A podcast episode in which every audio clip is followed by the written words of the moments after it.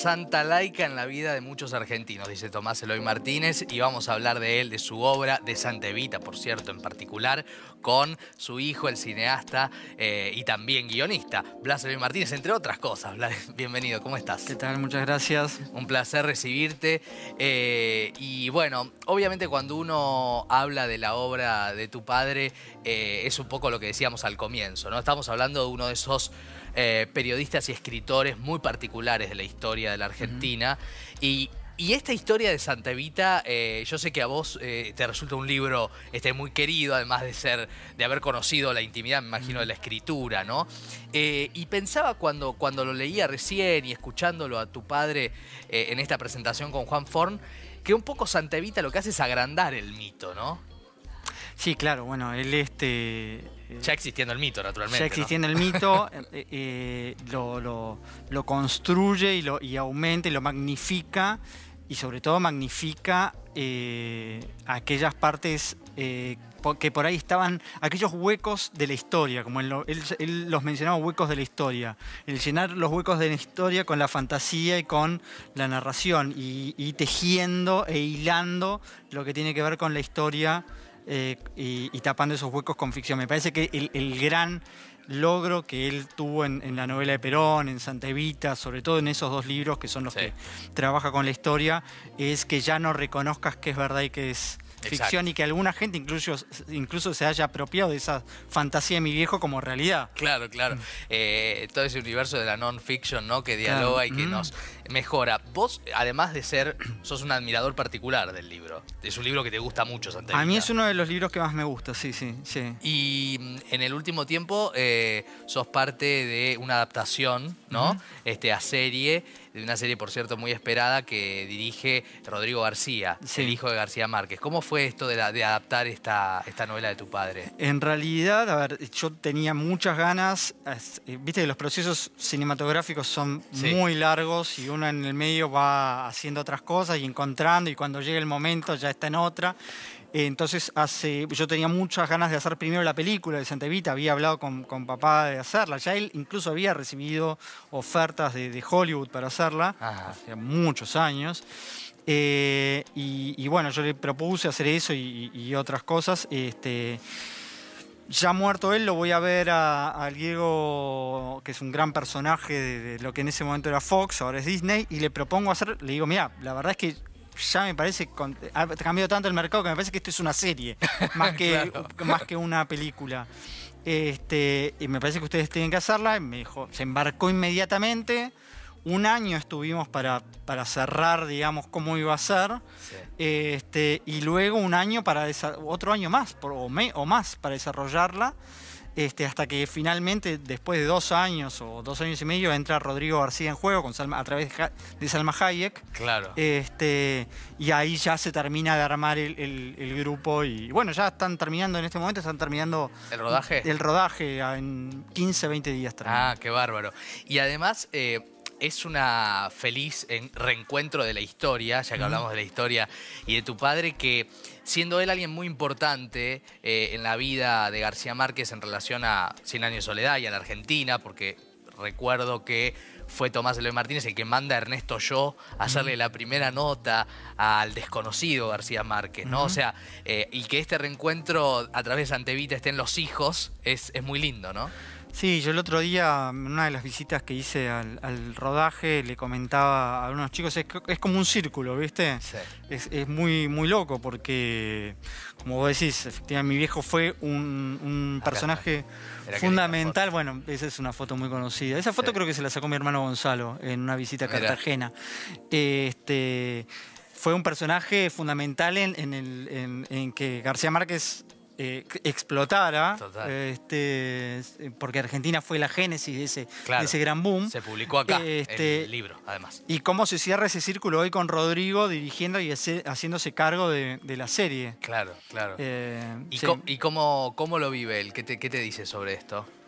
Mira, la verdad que hablamos poco, yo no lo quise molestar porque habiendo estado también en, en su, en su, de su lado en otros, en otros rodajes, Claro. cuando Rodrigo empezó hablamos creo que dos o tres veces, nos mensajeamos y hablamos y ya cuando empezó a, a grabar acá, este, Incluso cuando ya estaba cerrando todo, no, no, le dije, lo dejo tranquilo, si él quiere hablar conmigo, lo dejo. En los días de rodaje lo saludo, digo, cómo va todo, que yo charlamos mínimamente, de- no del- de, la, de la película, este, pero lo vive con, muy, con mucho entusiasmo porque es un libro que a él le encantó. Bueno, la solapa, de hecho, de, de- de Santa Evita tenía eh, la faja, digamos, de las primeras ediciones, tenía esa frase de, de García Márquez que decía que este es el libro que a él le hubiera gustado escribir.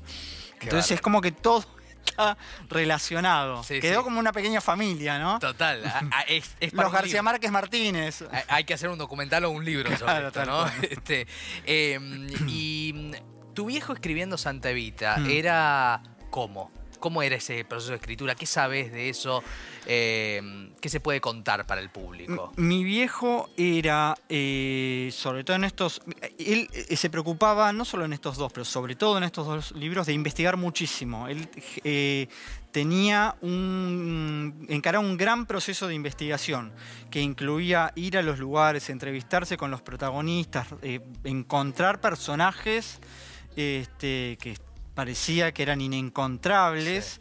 Este, realmente lograba eh, mapear cuál era la verdad de la historia para después poder jugar con eso y, eh, y estructurar la- la- el, el arco narrativo y la novela. Sí. Entonces, los procesos de escritura de él eran muy largos. Por un lado, porque era bastante disperso a la hora de escribir. Escribía una línea, se iba a comer algo, se levantaba, le, costaba mucho.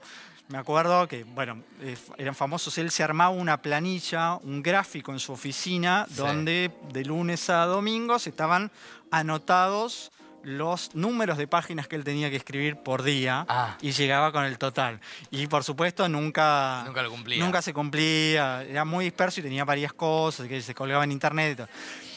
Pero a- además de eso, los procesos de investigación eran muy rigurosos y muy largos. Entonces, Sí. cuando él encaraba finalmente el proceso de escritura, tenía un bagaje de investigación que era que no tenía ningún, bueno, el oficio del periodista, ¿no? No Claro. tenía nadie más. Claro. Este, y ahí se empezó a escribir. Y el proceso de escritura, digo, una novela eh, como la novela de Perón, Santevita, le podía llevar 10 años. Claro. En el medio por ahí escribió otras cosas, pero. Claro, claro. Eh, de hecho, por ejemplo, este libro que editó Fondo de Cultura Económica, que tiene este artículos, ¿no es cierto? Tiene un poco de todo. Es muy interesante para quienes de pronto nunca leyeron a Tomás Eloy Martínez, un camino de entrada. Lo que pasa es que uno lee, como recién leíamos, el inicio de Santa Evita y, y ya está, se te cancelan todos los planes automáticamente.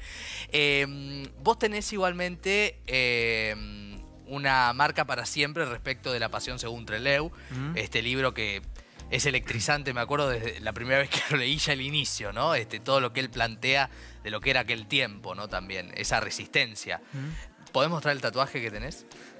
Bueno, dejé aparte ese libro es de más o menos de la época en la que nací, creo que un año posterior, pero este es el tatuaje que tengo que, que forma parte de ese libro, que es eh, La memoria del pueblo siempre será más larga que las astucias del represor. Sí. Eh, si y- podés girarlo un poquito a- así lo tomas. hacia Vos la cámara. sabés de esto. Ah, ahí está. Ahí va. Eh, y esta es la flor de No me olvides, que es la flor en la cual- con la cual los peronistas se reconocían cuando no se podía nombrar a Perón, eh, ni Evita, ni peronismo, todas esas palabras están prohibidas Sí. y se reconocían con esta flor en algún lado de, de Qué la ropa.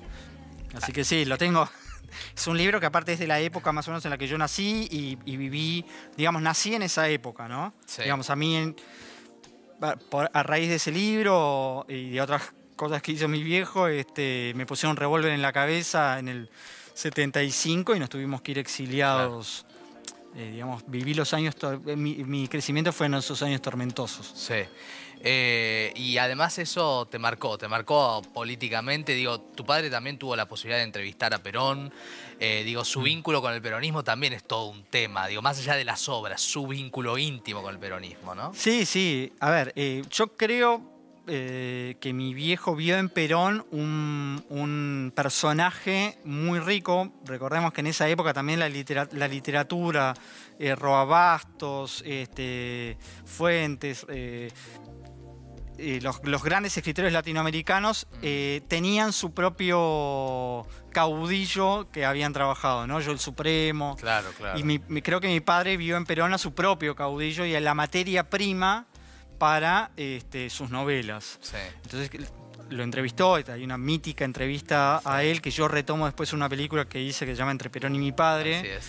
Eh, y, y esa mítica entrevista fue eh, fue la génesis y la materia prima de trabajo para la novela de Perón. Y también para la, para la, la figura un poco fantasmagórica, incluso también de Perón en Santa Evita, ¿no? Claro. Haber podido conocer al personaje para después tener la posibilidad de, que esté vivo en el libro, porque eso es muy impresionante.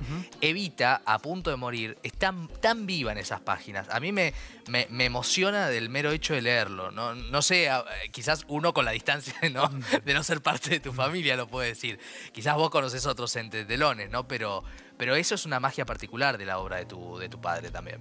Sí, sí, él aparte respetaba muchísimo a, Evita este, y, y quería digamos, me parece que lo interesante también de cómo él retrataba a los personajes es que veía los matices, digamos, no tenía esa cosa de que Vita era perfecta o Vita era este, un ser sumamente negativo y lo mismo con Perón. Lograba a veces encontrarle, eh, incluso a Perón, lugares tiernos, o que por ahí él tenía muchas más diferencias con Perón o grandes diferencias, incluso aquellos lugares de eh, pequeñas, de, humanizaciones y de eh, y, lugares que te llevaban al afecto. Bueno, en Evita mucho más, ¿no? Este, y sí, sí, encontró escenas que, hasta se volvieron como populares. la escena del renunciamiento de Evita, donde él pone, mm. incluso escrito en forma de guion, él tenía una mirada muy cinematográfica en los libros. Eh, los libros son casi guiones. Este, eh, esa, eh, donde Perón le confiesa en, esa, en el renunciamiento, Perón le confiesa, lo que pasa es que vos tenés cáncer y, no podés, por eso no podés asumir. Que es absolutamente fantasioso y falso, pero que, por ejemplo, de Sanso, a través de Feynman, después lo pone en la película de Eva Perón como si fuera verdad. Claro, porque, porque hay en la película de Sanso, este, hay una, una Eva que uno este, ya vio en la novela, ¿no? Hay, una, hay un aprendizaje, si querés, o hay, o hay también una marca, quizás pasa, ¿no? Este, saltando distancias y, géneros artísticos, pasa como con la música de Piazzolla. Hay determinaciones de las cuales después nadie puede salir, ¿no es cierto? Eh, ¿Y a él qué le pasaba respecto de su obra? ¿Se sentía orgulloso? No, él, eh, para mí se sentía sumamente orgulloso, él manifestaba, se sentía de todos sus libros. Incluso era un gran defensor de aquellos libros que por ahí habían tenido menos éxito como, como La mano del amo, y decía que bueno, una obra por ahí que no, que no estaba eh, o, adelantado fuera del tiempo en el cual se publicó, pero decía que era una gran novela, él defendía muchísimo su obra. Eh, los libros eran para él eh, sus hijos, eran parte de sus hijos. Yo también puse hace tiempo, no sé, no me acuerdo si ya en el documental o en algo que escribí, que para mí mi viejo lo que más había querido hacer, incluso más que sus hijos, más que todo, era escribir. Obviamente eso había generado un conflicto muy fuerte para, para, para mí, por lo menos como hijo, y después uno aceptaba, él, él, él, había logrado ser feliz eh, y era feliz, no lo veías en ningún momento con mayor felicidad eh, que cuando, en otro momento de felicidad que cuando estaba escribiendo. Hay una anécdota que también este, nada, conté en Facebook, a raíz creo que fue el primer aniversario de yo. Nosotros, 15 días antes de morirse, mi viejo. Si me, si me extiendo, por favor. No, no, wow. Este, eh, mi viejo pide ir al, mar, a ver al mar. Entonces, bueno, yo tengo una, una, casa en el mar. Lo trasladamos con toda la logística. Él ya no caminaba, tenía, estaba muy reducido en su movilidad, casi no hablaba. Lo trasladamos a la casa. Y decidimos llevarlo al la orilla del mar para que pueda tocar el mar. Lo cargamos, las playas argentinas, las cotas son muy largas. Mi viejo era un tipo pesado, lo agarramos entre los varios hermanos hasta la orilla.